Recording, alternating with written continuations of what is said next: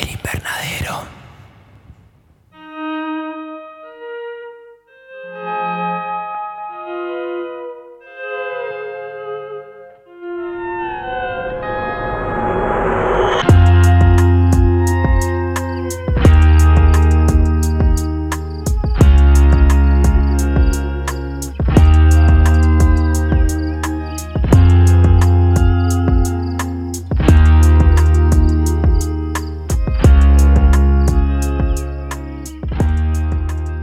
Bienvenidos al invernadero otra vez. Seguimos acá en el mes del el terror, octubre, haciendo la gran previa a lo que va a ser Halloween. Mes que, como venimos nombrando, diciendo hace tiempo, viene agitado, muchos estrenos, muchas cosas para discutir, hablar. Mi nombre es Jesús Allende.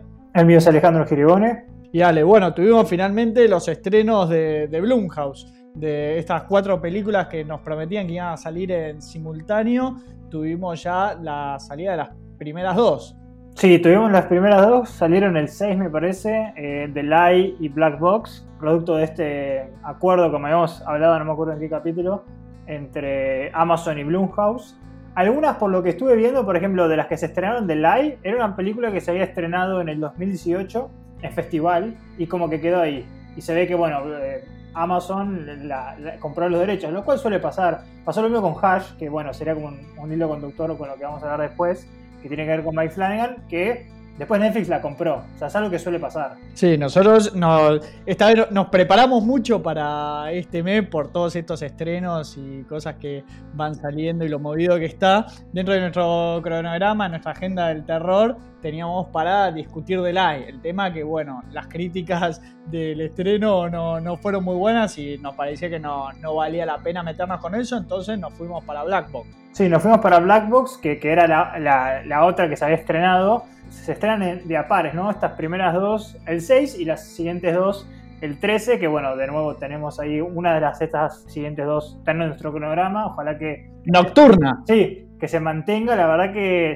nosotros, por lo menos ahora con la cuarentena, no estamos viendo trailers a propósito. Y el póster de, de, Nocturne nos, nos intrigó. Así que ya estamos convencidos por eso. Falta que la película esté a la altura. Sí, porque fue así, nuestra selección fue, estrenó el póster de, de, Amazon, de Amazon, ¿no? Era de que iban a salir estas cuatro películas en simultáneo, teníamos este póster que era como un departamento eh, seccionado con cada una de estas cuatro historias. Y bueno, en base a lo que vimos del póster, eleg elegimos primero The Light para la primera tanda y después eh, Nocturna. Pero bueno, ya nos dimos de baja con The Light y seguimos con Black Box.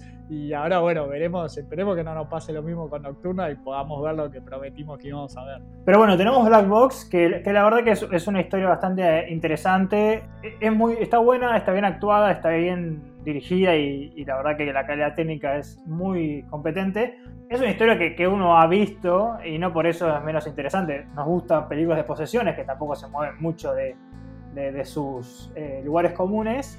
Pero lo que nos cuenta Black Box es la siguiente historia, ¿no? Tenemos a un hombre que está intentando recuperar su memoria luego de sobrevivir a, un accidente automovilístico que, que resulta en, la muerte de, su mujer y que está desesperado por volver a ser el mismo mientras intenta criar una hija. Producto de, de esta desesperación eh, se encuentra con un tratamiento experimental que va a tratar de ayudarlo a indagar sobre su pasado y empieza a darse cuenta que las cosas que está percibiendo o que está sintiendo a lo mejor no, no son necesariamente suyas. Así que esa sería como la, la premisa para, para, esta historia de sci-fi, thriller y terror. Sí, entre las reseñas más generalizadas y quizá el consenso más grande que hubo en las repercusiones de esta película es que sería como un capítulo de Black Mirror más que un especial de terror, ¿no? Tiene esta cosa que es más sci-fi, más científica yo sí le encontré muchas cosas del terror, si bien no me, no me, asustó tanto por, en las partes en las que te quieren generar terror, sino más bien en cómo van construyendo la tensión en la historia de este hombre, ¿no? Del, Black Box, una persona ¿no? que está tratando de volver sobre sus pasos, de reconstruir su historia, ¿no? como la caja negra de, los aviones, como que pasó algo realmente dramático y hay que reconstruir desde, cero. Y por ahí más en la atención me, aterró, pero no, no era el terror que estamos esperando para la expectativa que quizás nos habían generado estas películas. Yo comparto, eh, me parece que Funciona muy bien las partes dramáticas porque es un, es un hombre que, por ejemplo, ni siquiera puede tener el duelo necesario porque no se acuerda de su mujer. Entonces juega mucho con eso. La, la, hija, Eva, también es un, personaje muy simpático y él intenta, ¿no? Eh, y ella también intenta traerlo a, como a, su mismo estadio, o sea, que se acuerde quién es, o sea, quién, quién fue su, su, familia. También eh, la parte más dramática es que no puede mantener el trabajo porque medio como que se olvidó cómo ser fotógrafo o cómo tener la calidad de fotos que tenía previo al accidente. Como que perdió su esencia, ¿no? Que no podía capturar esos momentos que podía capturar antes, entonces ya le trae problemas laborales de, no poder sacar las fotografías que le, pedían. Exacto. Entonces, en ese sentido, eh, la película está buena, de nuevo, es un, es un debut de un director que lo voy a pronunciar bastante mal, pero bueno, es Emmanuel Osei Kufor, o, o como se diga. A ver. Eh, que, de nuevo, más allá de, la comparativa con Black Mirror, y, de nuevo, que yo también vi cosas, yo no sé si hay un juego de palabras con, el personaje que se llama Nolan, pero vi cosas entre The Memento y Inception, eh, o sea, vi cosas de Christopher Nolan acá, ya cuando empieza a jugar, porque si hay que categorizar en el terror, más allá del sci-fi, es mucho más psicológico que otra cosa, porque acá creo que el póster, no sé si te spoilea mucho lo que pasa, pero no sé, es bastante directo el póster siente que hay una persona que vive por dentro de él y no sabe si es su trauma, o sea, si es como su, propio subconsciente que está luchando, acá se pone, todo muy freudiano, o si literalmente hay otra persona dentro de él. O sea, es como el, no sé, el disparador o el terror viene por ahí. Sí, una, un spoiler de, ¿no? de si hay algo, una entidad que habita dentro suyo. Yo de las comparaciones que le hicieron a Black Box, yo lo encuentro más por otro lado de que se siente como un mediometraje extendido, porque es una historia que se podría haber resuelto quizá en una, una hora, ¿no? Un, episodio de 50 minutos o una hora y no, no, es muy larga, pero se siente larga aún siendo, dura cuánto, hora y media. Hora, hora 40, que tampoco no es larga, pero si algo, algo descubrí, por lo menos yo, específicamente con el capítulo de Days of My Mother, hay que abrazar en los 70 minutos, ¿viste? En los 90 es un buen benchmark, pero hay que abrazar los 70, los 80.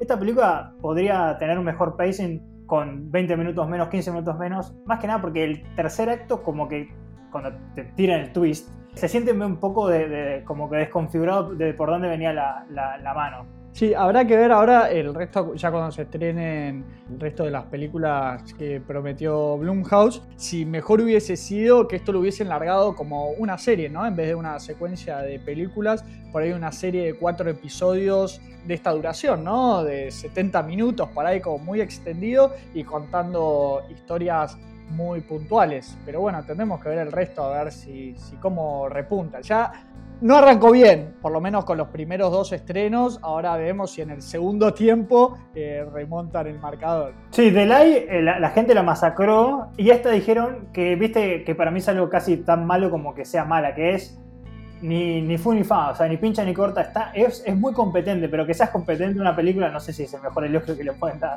Claro, o sea, tiene un aprobado. En IMDb tiene una buena nota para lo que nosotros consideramos que es una buena nota en películas de terror, que tiene 6 puntos. También hay un poco, viste, el hype del recién estreno. que Sí, hay que ver también la cantidad de puntajes y esas cosas, ¿no? Sí, sí, yo creo que a medida que ah, o sea, empieza a ser reseñada, irá bajando. Pero es claro, es como decís vos, es un aprobado que no, no, es, no es mucho halago tampoco, porque las actuaciones están bien, no son malas sí me parece que cuestiones de la dirección que, por ahí le restan. Justo vos hablabas el personaje de, la hija, ¿no? De Eva, que es una chica que actúa muy bien, pero su personaje así como entre niña adulta no me lo llegué a creer nunca. Quizás si hubiesen utilizado una niña quizá un poco más grande, 13 años por ahí, eh, me hubiese creído, ¿no? De que es una pequeña que se hace cargo de su padre después de que se desmorona al haber perdido a su mujer, pero esta niña adulta, cuando es una niña de, no sé, 8 años, tendrá. Sí, sí, 8, 9.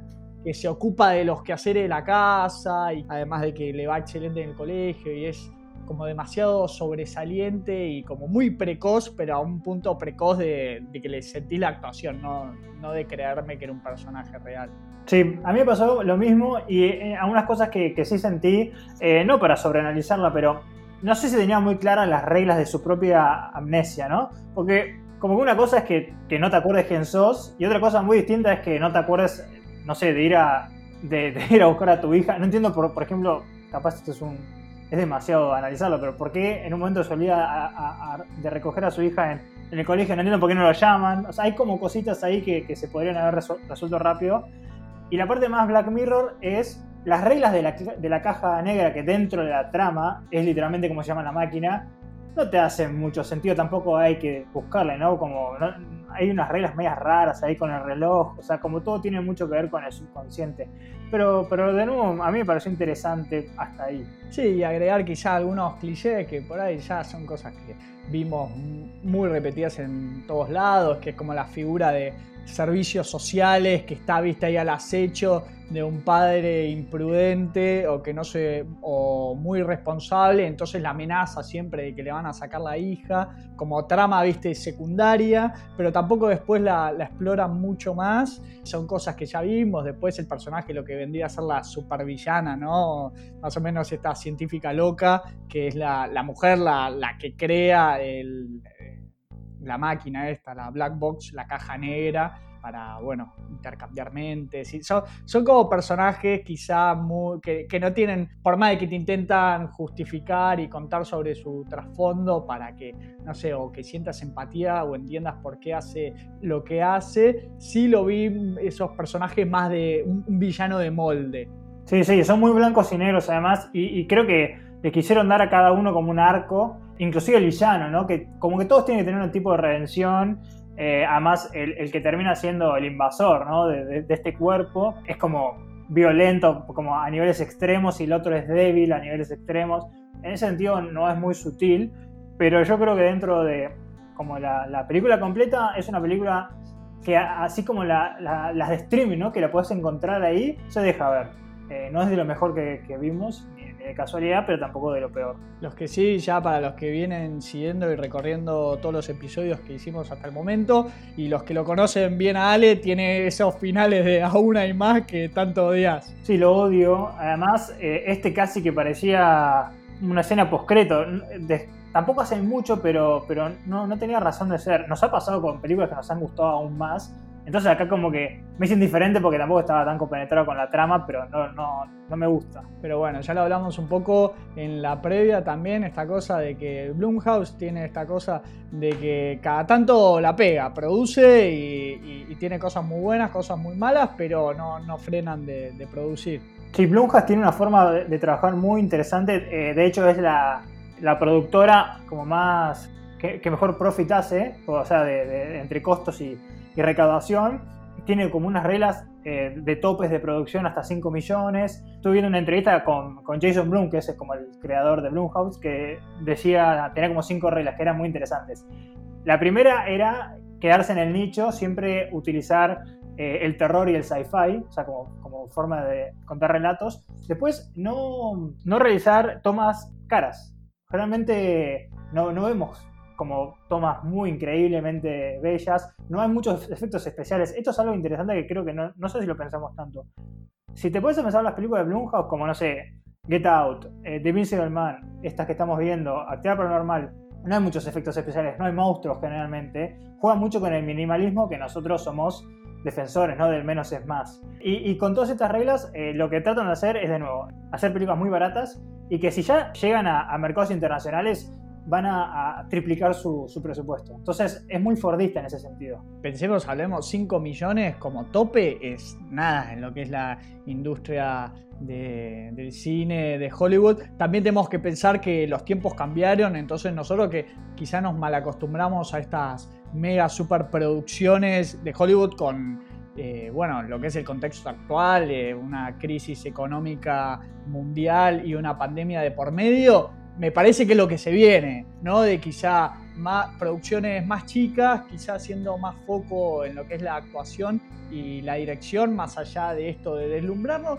Y bueno, y eh, se alumbrará un nuevo tipo de arte más minimalista que podrá conseguir asustarnos de otra manera. Yo creo que también estamos un poco cansados, ¿no? De, un bombardeo visual permanente que ya hay efectos, viste, lo que uno se, acostumbra de tanto verlo que ya, ya pierde. Así que, bueno, para mí va, saldrán cosas interesantes. También nos tocará ver cosas muy malas, pero bueno, es algo también eh, nuevo. Así que interesante seguir explorando. Eh, las propuestas que haga Blumhouse y seguro que ya se van a aparecer otros competidores que van a replicar un poco esta dinámica y estrategia. Sin duda, eh, si, si, uno ve alguna de las películas que, hicieron, eh, ya con esto cerramos este apartado. Bueno, ni hablar de la actividad paranormal que, que, tiene el récord, hacer la, la, película con mayor profit en el mundo, o sea, salió 15 mil dólares y recaudó casi 200 millones de dólares. O sea, cualquier película de cualquier género.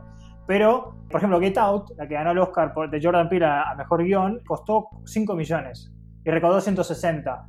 O Insidious costó un millón y medio y recaudó 78. Entonces, si vos te apalancás en actuaciones y muy pocos efectos acá y allá, no necesitas nada, nada más que un buen guion. Siempre lo tratamos de decir en los capítulos que, hacemos. Bueno, así que si algo saben estos muchachos, esta productora, es de margen. Porque bueno, el margen. Hay algo muy interesante de, de estas reglas que no conté, que no le dan a los directores eh, presupuesto extra. O sea, si, se, termina su presupuesto, como que le dicen arreglátela como puedas y de esa manera se terminan ingeniándola. Cuando uno está limitado por los recursos, cuando tiene hambre, creo que es donde, surge la creatividad. Así que está bueno en ese sentido ver, ver como esas reglas que que se impusieron. Sí, además ya están advertidos de, mano, viste, que hacer valer cada plano, cada secuencia, porque se le se corta el chorro y no, y, no hay de dónde poner. Pero bueno, interesante para seguir viendo este tipo de propuestas y vamos a ver si con Nocturna levanta un poco lo que nos puede ofrecer. Sí, pero bueno, sí, sí, no, perdón, iba, iba, a tratar de dar una especie de pie orgánico, que era que dos películas de, de, de, Blumhouse, producidas por Blumhouse, fueron dirigidas por Mike Flanagan, que va a ser el creador de, la serie que vamos a hablar hoy, que bueno, fueron Oculus, y la, eh, la segunda película de Ouija, que es medio como Annabelle, que la segunda es buena, porque obviamente la dirige Mike Flanagan, pero bueno, era toda esa excusa para poder decir que vamos a hablar de Haunting of Blind Manor. y ese, con, ese pie orgánico entramos, ¿no? Eh, para hablar, sí, Mike Flanagan, un gran director. Eh, nosotros ya lo veníamos siguiendo y por eso entramos con la primera temporada de Hunting of Hill House. Y ahora, bueno, con Blind Manor, que se estrenó hace poquito, hace nada. Así que muy, muy reciente, vamos a dar nuestras primeras impresiones de esta serie. Más adelante me gustaría que le dedicáramos un episodio entero a esta serie, pero bueno, también tenemos que darle tiempo a la gente que la vea. Sí, sin duda. Eh, Mike Flanagan es un director de los que más nos gusta. Es muy capaz adaptando cosas eh, de, sus películas. Creo que sacando Hash y Oculus, que son como propuestas originales de él, todo el resto son adaptaciones bastante buenas, como Gerald's Game, Hunting of Hill House, Doctor Sleep, la, última que hizo, la, secuela de Stephen King del, libro Resplandor. Eh, y es bastante bueno. Con Hunting of Hill House nos demostró que mm, algo que, creo que es lo que más me interesa, que es reimaginar cosas y no readaptar cosas o adaptar cosas. Eh, Hunting of Hill House es un libro de Shirley Jackson, como La Maldición, la película del 63, pero que él le da su propia impronta, que creo que es donde, donde mejor brilla. Sí, y acá tenemos una serie que vendría a ser una antología, pero en vez de que cada capítulo es una nueva historia, cada temporada va a ser una nueva historia. Yo no sabía hasta que la empecé a ver, porque tampoco se, había mucha información sobre lo que iba a ser la historia. Menos, sí, y menos si no vemos trailer nosotros. Estamos muy limitados con lo que es el flujo de, de información, pero bueno, porque también tratamos de generar estas cosas de, ¿no? de, encontrarnos con el material lo más, de forma lo más virgen posible, ¿no? Y, que nos sorprenda, nos gusta.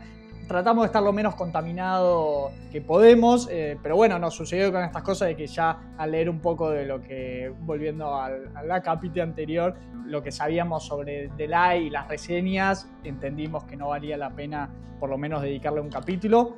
Bueno, con esta adaptación de esta segunda parte, que sería un libro de, de Henry James. Eh, bien, que es así, maneja muy bien el, material, le da su impronta Flanagan. Eh, sí, eh, eh, algo a destacar es que también en la primera temporada, que era una, novela, esta también es una, novela que se llama Una vuelta de tuerco, The Turn of the Screw, que lo que estoy investigando es que ya tuvo 35 adaptaciones, es una novela que tiene más de 100 años. Entonces tuvo más adaptaciones que, casi qué años debe tener, bueno, qué años nosotros tenemos, y, que inclusive este año salió una adaptación que se llama The Turning, una película del 2020 que no vi porque eh, la, masacraron en las reseñas. Pero es una, o sea, una película, salió en el formato... Sí, es una película eh, que salió a principio de año. Generalmente las películas mainstream que salen en enero son las que tiran el muere lamentablemente le pasó a, la última película de Nicolas Cage, que, es bueno, el remake de, The Grudge, y esta había salido también por ahí. Y la, masacraron. Yo creo que tiene un poco que ver esto de que ya pasaron los no sé cuántos años son para hasta que algo pierde la, propiedad intelectual.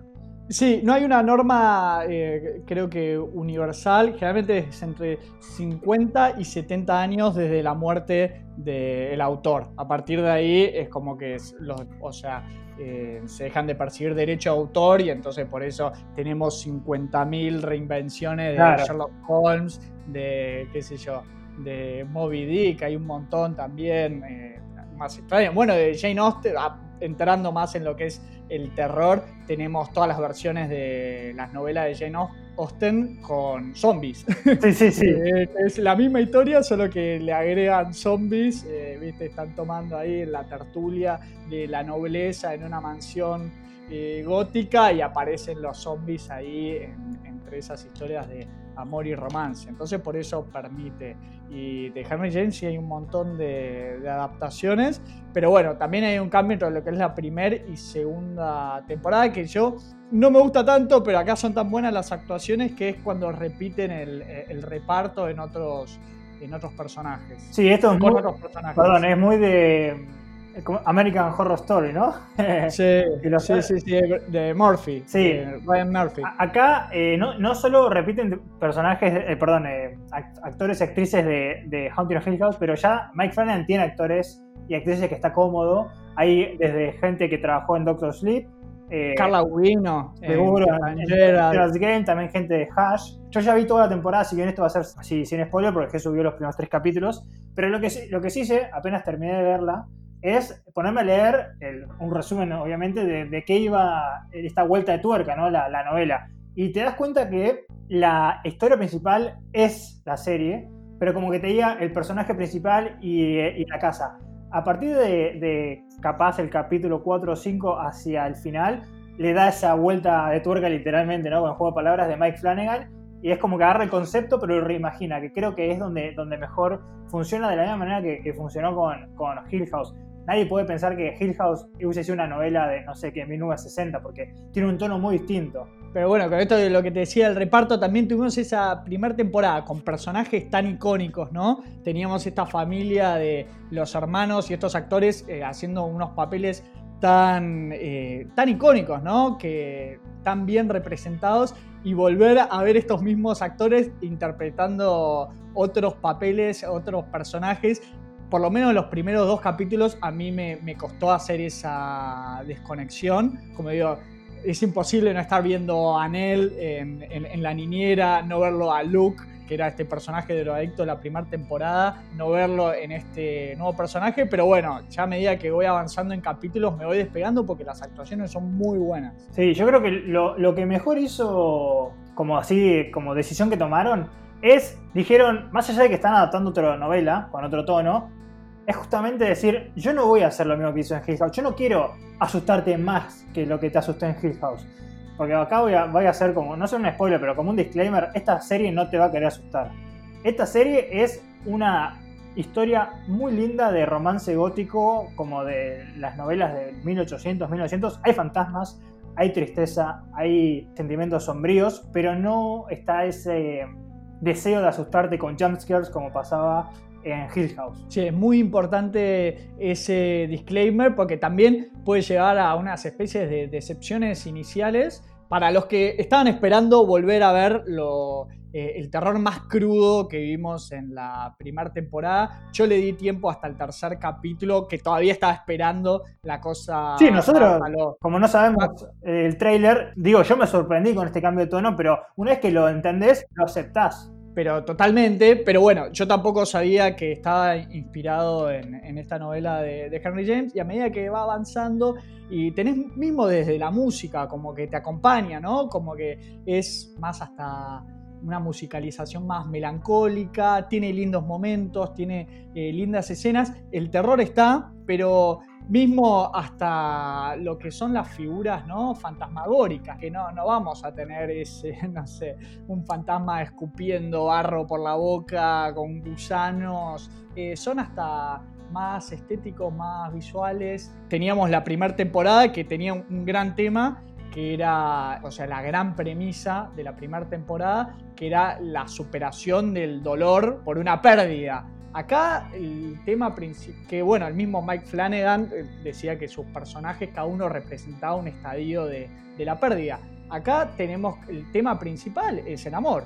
Entonces, obviamente va a tener un tono más acorde con eso. Sí, a mí lo que me encanta de ambas historias es que eh, la maldición, o como dice en inglés, el haunting, no es necesariamente la casa, si bien lo es, sino que los personajes son los que están embrujados. En la, familia Crane, que creo, que se llama así, eh, el tormento era esto, e, era eh, el, trauma, ¿no? No poder, no poder superar cada uno de sus traumas. Cada personaje tenía un trauma distinto y los fantasmas que veían estaban acordes a sus traumas o sus debilidades. Acá la, metáfora de los fantasmas es el amor y la pérdida y el sentimiento de del pasado, de estar arraigado del pasado, que ese, eh, ese arraigamiento no te permita vivir un futuro. Hay mucho, juega mucho con el concepto de los sueños y de, mm, del futuro potencial. Juega mucho con el concepto de que el sueño es casi... Hay una infinitud, o sea, porque no tiene tiempo. Entonces vos podés ser todo en el sueño, pero si sos todo en el sueño, como que nunca vivís la vida. Y eh, hay un tono romántico, pero no romántico no es que vamos a ver Casper, no, no es un, viste, fantasmas muy lindos es el, romance o el amor tiene una contrapartida porque muchas veces se confunde el amor con, no sé, con posesión, muchas veces el amor conlleva dolor y va a explotar eso la, serie. Y con elementos así paranormal y ese toque más al Oscar Wilde, el fantasma de Canterville, tenemos eh, estos escenarios que son espectaculares y que lo maneja muy bien eh, Flanagan, ¿no? De que cada vez que estamos en esa casa, en esa mansión, pasó tanto en la primera temporada como en la segunda. Es como que esto que hablabas, ¿no? Un poco del manejo del tiempo, es como que como espectador te desorientás un poco porque entras como en un terreno bastante místico.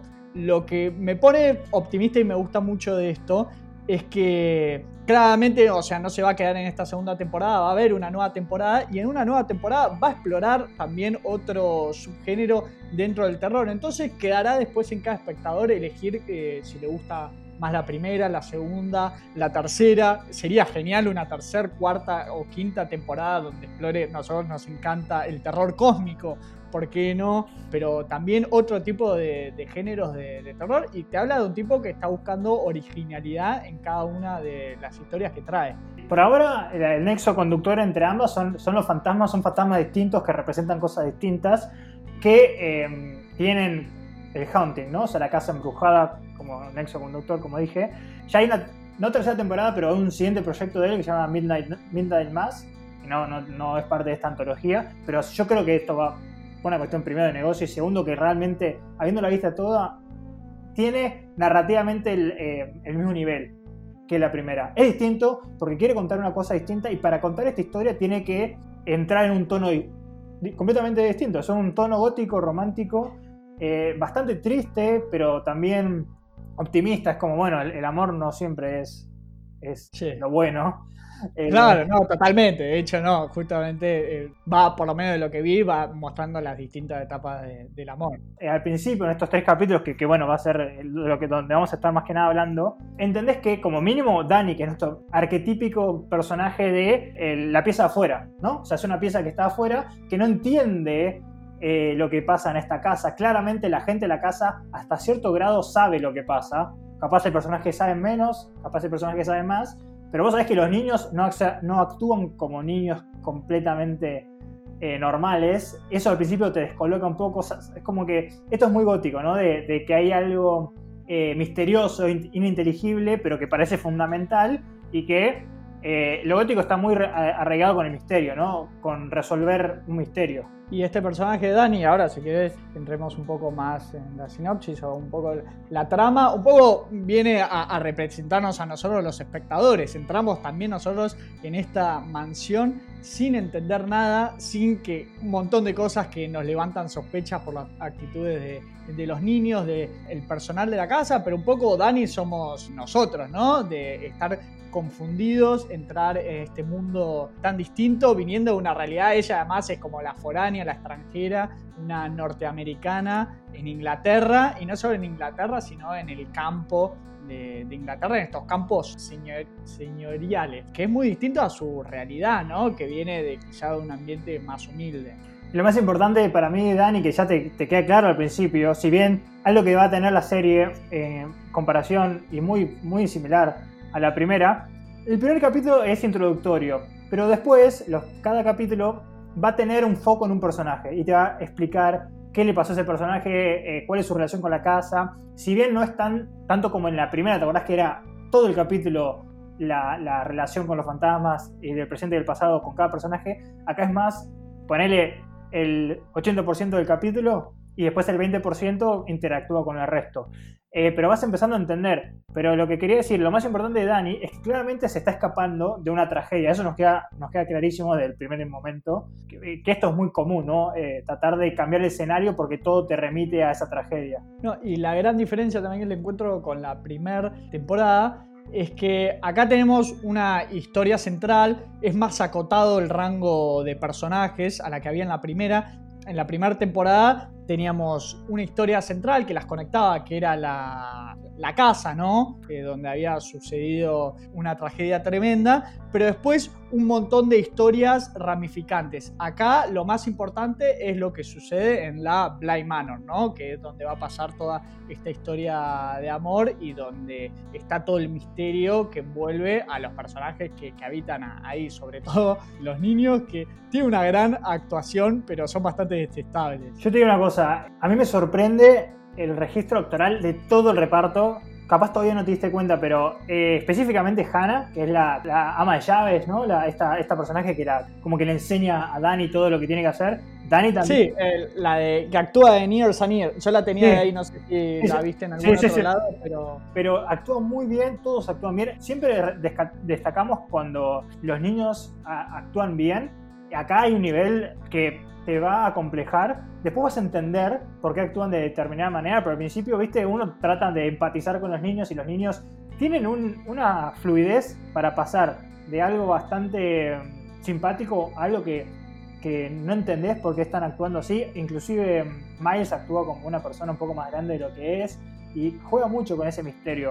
Pero lo que decías vos antes, Jesús, antes que teníamos cinco hermanos, que se duplicaban, porque había dos líneas temporales. O sea, mínimo teníamos 10 personajes, eh, sumado a, los padres. Eh, que también creo que, salvo eh, Carla es. Sí, Carla Gugino. Carla, me parece que Henry, el, padre, eran, dos, eran dos actores distintos, porque obviamente el desenlace de la madre. Porque crecía, claro. En, en, cambio acá tenemos que cinco personajes que serían el staff, que tenemos a Hannah, eh, a Owen, que es el cocinero. Después tenemos a, Peter, que es, no sé si ya apareció en los primeros tres capítulos, pero es el ayudante del tío. Sí, sí, eh, sí, Que sería, bueno, el, actor del drogadicto, ¿no? Que es, Oliver Jackson, me parece que es el nombre del, actor. Y después tenemos a Jamie, que es como la jardinera, y a, la antigua au pair, que es como, creo que es la forma que le dicen como la niñera, ¿no? Que es Claro, que aparece en los flashbacks. Sí, aparece, porque acá hay algo que capaz no dijimos, hay dos líneas temporales, en realidad son tres. Nosotros estamos, se nos está contando una historia en el 2007, ¿no? La historia va a ser la serie, básicamente. Esta historia la está contando este personaje de, Carla. Dani y todo lo que está pasando en el presente de, la serie sería en 1987, pero también sabemos que algo le pasó a la antigua niñera que creo que fueron dos años antes. No estoy muy seguro si son dos años antes. Entonces básicamente tenemos esas tres líneas temporales. No, son seis meses antes. Ah, eh, porque los primeros flashbacks de cuando la contratan a la primer au pair es un año antes. Ok, perfecto. Bueno, ahí tenemos las, tres líneas. Básicamente vamos a estar en el 87 porque lo que más vemos del presente de este 2007 es en, en, off, ¿no? Es, como el relato en off, que también es una como una distinción. O sea, se, corre un poco de, de cómo contaban la historia en Hill House. A mí me gustó particularmente. Eh, siempre es lindo escuchar la Carla además. Bueno, venimos del episodio anterior justo que analizamos bien lo que es el storytelling y arranca esto, ¿no? Un grupo de personas eh, alrededor de una mujer que les plantea que les va a contar una historia terrorífica. Entonces tenemos, es una historia que se mete de todo lo que estamos eh, viendo, es una historia que está siendo contada, medio a lo polóster, ¿no? De la novela dentro de la novela. Sí, a mí me encanta. Y algo que me pareció muy interesante es que Hill House tenía como un elemento técnico recurrente, que era el plano secuencia, ¿no? Había tomas muy alargadas, que, bueno, es un, recurso técnico que a la gente le suele gustar, a mí también me gusta. Y este, esta serie o esta, esta temporada, no sé si se ve tanto en los primeros tres capítulos, pero eh, eh, como el juego técnico va a ser eh, la edición y el montaje. Va a haber mucho montaje porque conforme avance las tramas o, la, serie, van a jugar más con la temporalidad. porque hay mucho... El concepto de nuevo de la memoria es muy importante en, esta serie, ¿no? Y, el ser olvidado. Así que en ese sentido va por ir por otro lado, de nuevo, como, como dijimos. Y lo, lo más importante es que empezamos a ver con cada capítulo esta historia. El segundo capítulo creo que se enfoca más en Miles, porque él, él viene de un, como un, no sé, un colegio, ¿no? De, de estos pupilos. Miles, eh, digámoslo, es uno de los niños que tiene que cuidar nuestra personaje Dani. Son dos niños. Sí, Flora y, da, y Miles, perdón. Porque ellos fueron producto, eh, sufrieron en realidad, no fueron producto una tragedia, ¿no? Que, capaz esto era de los dos años antes, y si no es, olvídense los dos años, pero bueno, sufrieron una tragedia por parte de sus padres que eh, fallecieron en un accidente que hasta el momento de, bueno, estas impresiones no sabes muy bien qué pasó, pero básicamente Blind Manor era como su casa de veraneo, ¿no? O sea, su mansión más que casa, porque si algo destaca eh, Blind Manor es que no le tiene nada que envidiar a Hill House, a la casa, literalmente. No, tenemos estos dos niños recachones que viven ahí en, no sé, una zona muy remota, en esta casa, esta mansión que es gigantesca y donde la verdad no tienen mayor control que el staff de, los que trabajan ahí, ¿no? Que tienen como muchas libertades, porque el que vendría a ser el dueño de la casa está radicado en Londres. Sí, el tío de ellos, que es Henry, que también como que no sé si se los quiere sacar de encima o qué, después de no todo va a tener una, explicación, como que si no es una urgencia, si no se están muriendo, no, no se va a ocupar. O sea, básicamente eh, el contrato era eso, vos ocupate de estos dos niños.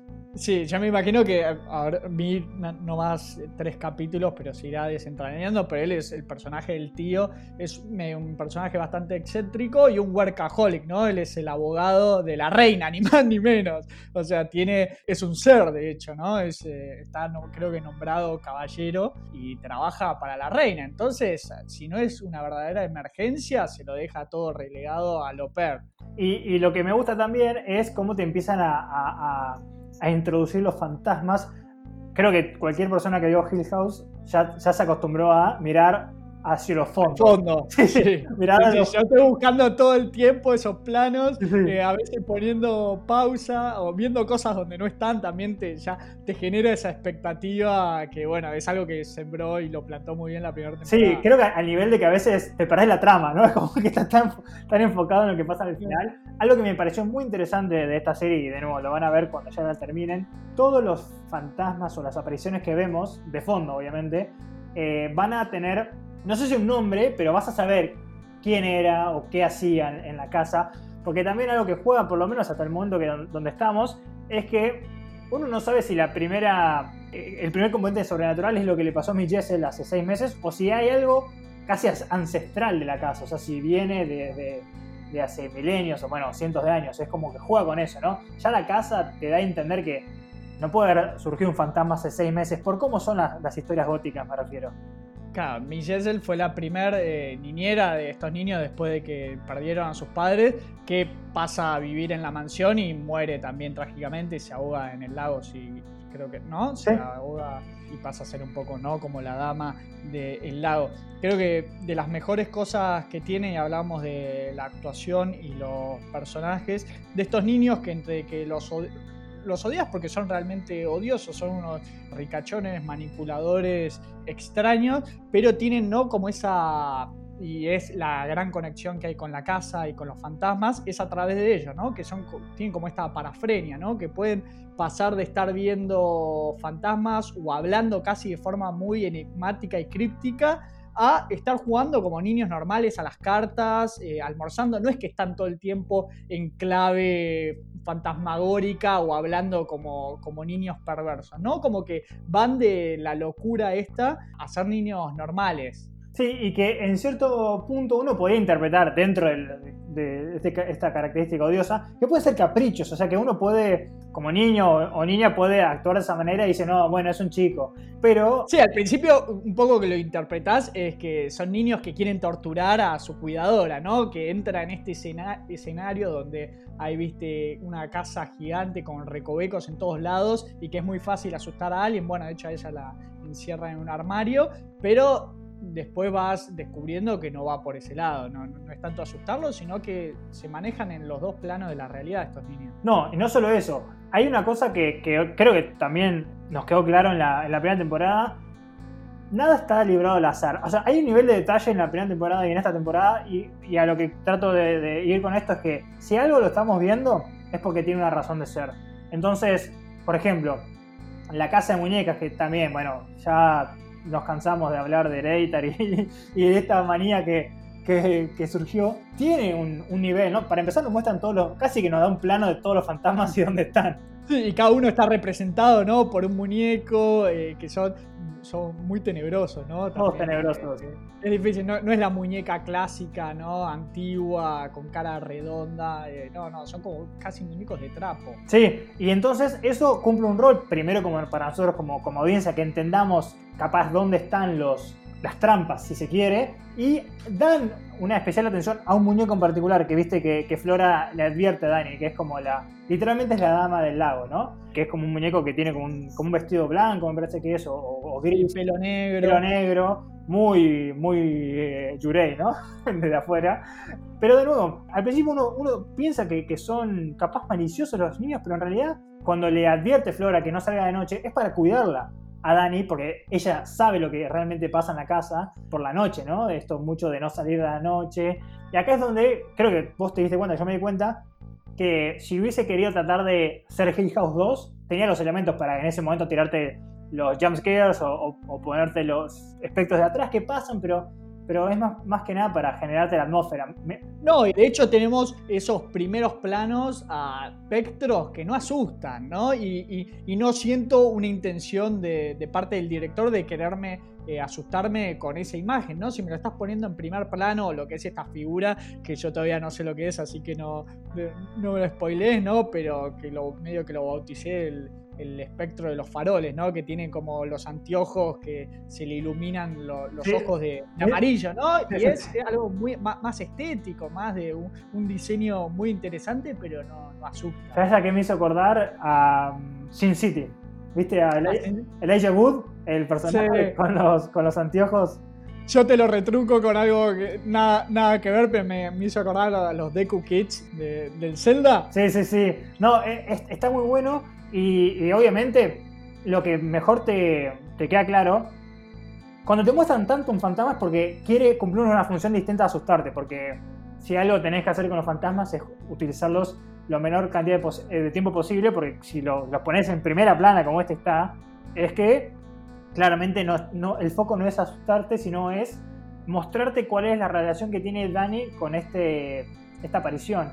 Que uno hasta ya podría intuir que no sé si es un fantasma porque la persigue, sino es más un trauma por ahí o, una imaginación que ella tiene, porque creo que incluso te, muestran que no quiere verlo en, los espejos, viste que tapa los espejos. Pero de nuevo, todo va a tener una, razón de ser. Y también, la, no sé si viste la presentación eh, de la serie, digo, la intro literal que, juega mucho con, esto de, quitarle los rostros a las personas. La gran diferencia que encontré con este fantasma de los faroles y la relación de Dani con los otros espectros de la casa es que claramente, y todavía no lo puedo saber con lo poco que vi, es que ella o sea, conoce la identidad de este fantasma que la acecha, que de hecho se le aparece mucho antes de que ella eh, entrara a la mansión, ya en su vida en Londres se le aparecía, distinto a todos los espectros que se le van apareciendo en la, mansión, que son personajes con los que ella no tuvo relación hasta que llegó ahí. Después un poco le va poniendo las caras, pero este es o por lo menos entiendo yo hasta este momento, es un espectro que lo lleva consigo, ¿no? Que tiene parte, eh, tiene que ver con su propia historia y no con el resto de los personajes de la casa. Sí, además el concepto de, lo que en inglés se llama The Haunting es una casa embrujada y como tal, los fantasmas están circunscriptos a la casa embrujada, no se pueden ir de la casa embrujada. Eh, no es como una maldición más eh, oriental, ¿no? Como, como sabemos que te siguen. Sí, sí, sí, te siguen los, los, los que se, te pegan como un parásito y a donde vayas te, te contaminan esa casa. Esto, claro, no, están limitados al espacio temporal, pero bueno, tenemos este espectro de los faroles que, te aparece en situaciones eh, por fuera de la casa. Y que, como decías bien, en, la, en las actitudes o en las expresiones que tiene la, Victoria, que es la, actriz que interpreta a Dani, sabes que lo conoce y que le duele verlo, por eso hasta llega al punto de, de dormir con todas las ventanas y con los espejos tapados. Así que lo que podría decir, eh, habiendo visto toda la serie y sin spoilear, ya lo dije un poquito, pero todos los espectros o las apariciones o los fantasmas van a tener algún contexto. Vas a saber quiénes fueron, capaz no el nombre y el apellido, en algunos sí, otros no, y, vas a saber eh, por qué están ahí, ¿no? Todo cumple un rol.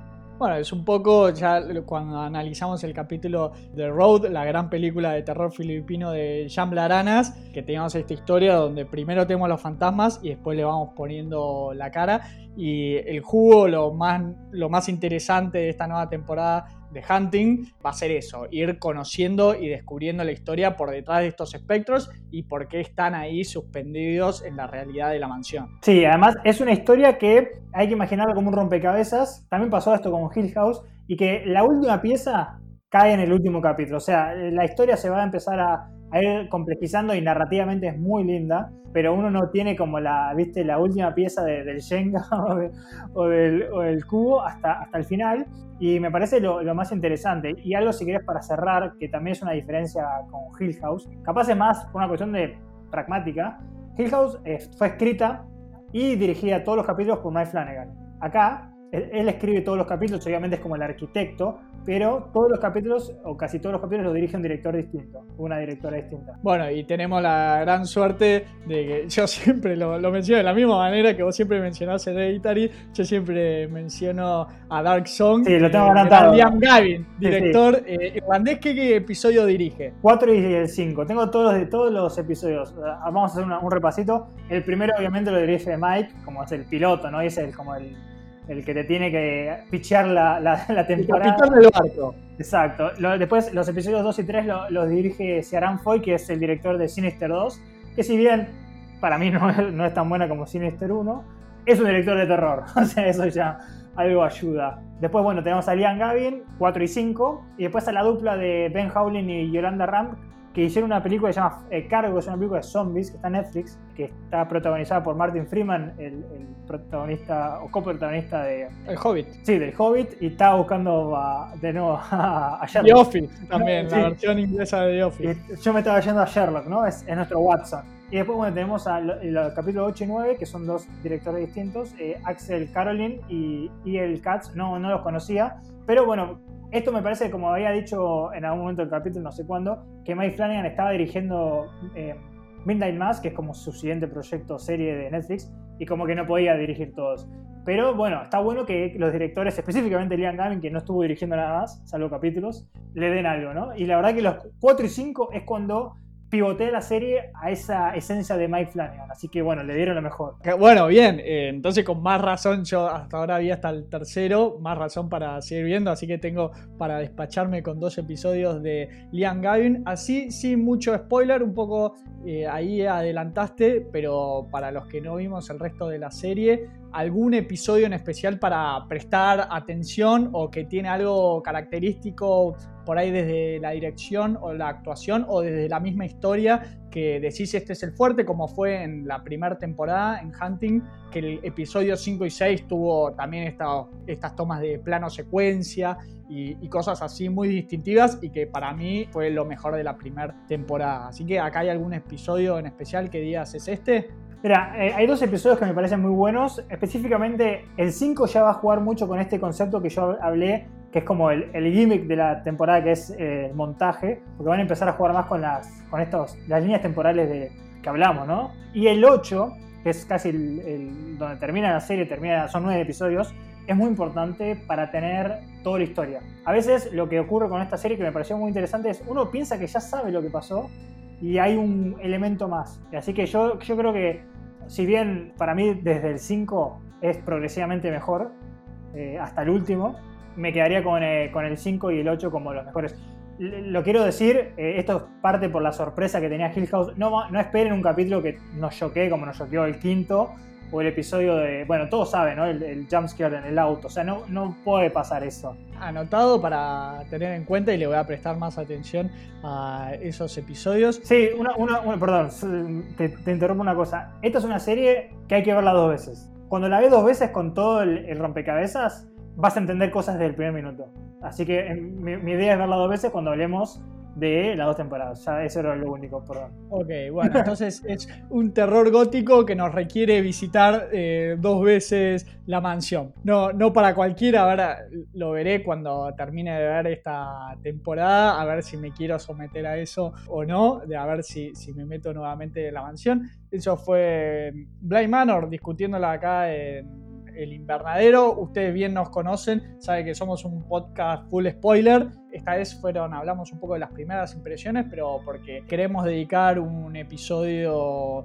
específico donde ahí sí vamos a levantar la cortina del spoiler y vamos a discutir sin ningún tipo de limitación. Pero bueno, darles también un episodio para los que no terminaron de verla, como yo, de que puedan eh, por lo menos enterarse de qué va esta segunda parte de bueno este experimento de Mike Flanagan que nos sigue deslumbrando episodio a episodio. Ale, ¿nos querés recordar nuestras redes? Sí, nuestro Instagram es el verdadero horror, ahí nos pueden seguir, la verdad que estamos, creo que ni siquiera cumplimos un mes, así que bueno, estamos dando mucho contenido y estamos muy contentos perdón, con, con la repercusión. Y en Twitter nos pueden encontrar como el invernadero H1. Seguimos recorriendo la mansión, ingresando en estas habitaciones llenas de espectros, historias y bueno, personajes de lo más entrañables, cada vez más cerca a Halloween, ¿no? Esa fecha tan especial para todos nosotros los amantes del terror. Mi nombre es Jesús Ausente. El mío es Alejandro Filibones. Los esperamos hasta la próxima con más terror. Chao, chao. Chao, chao.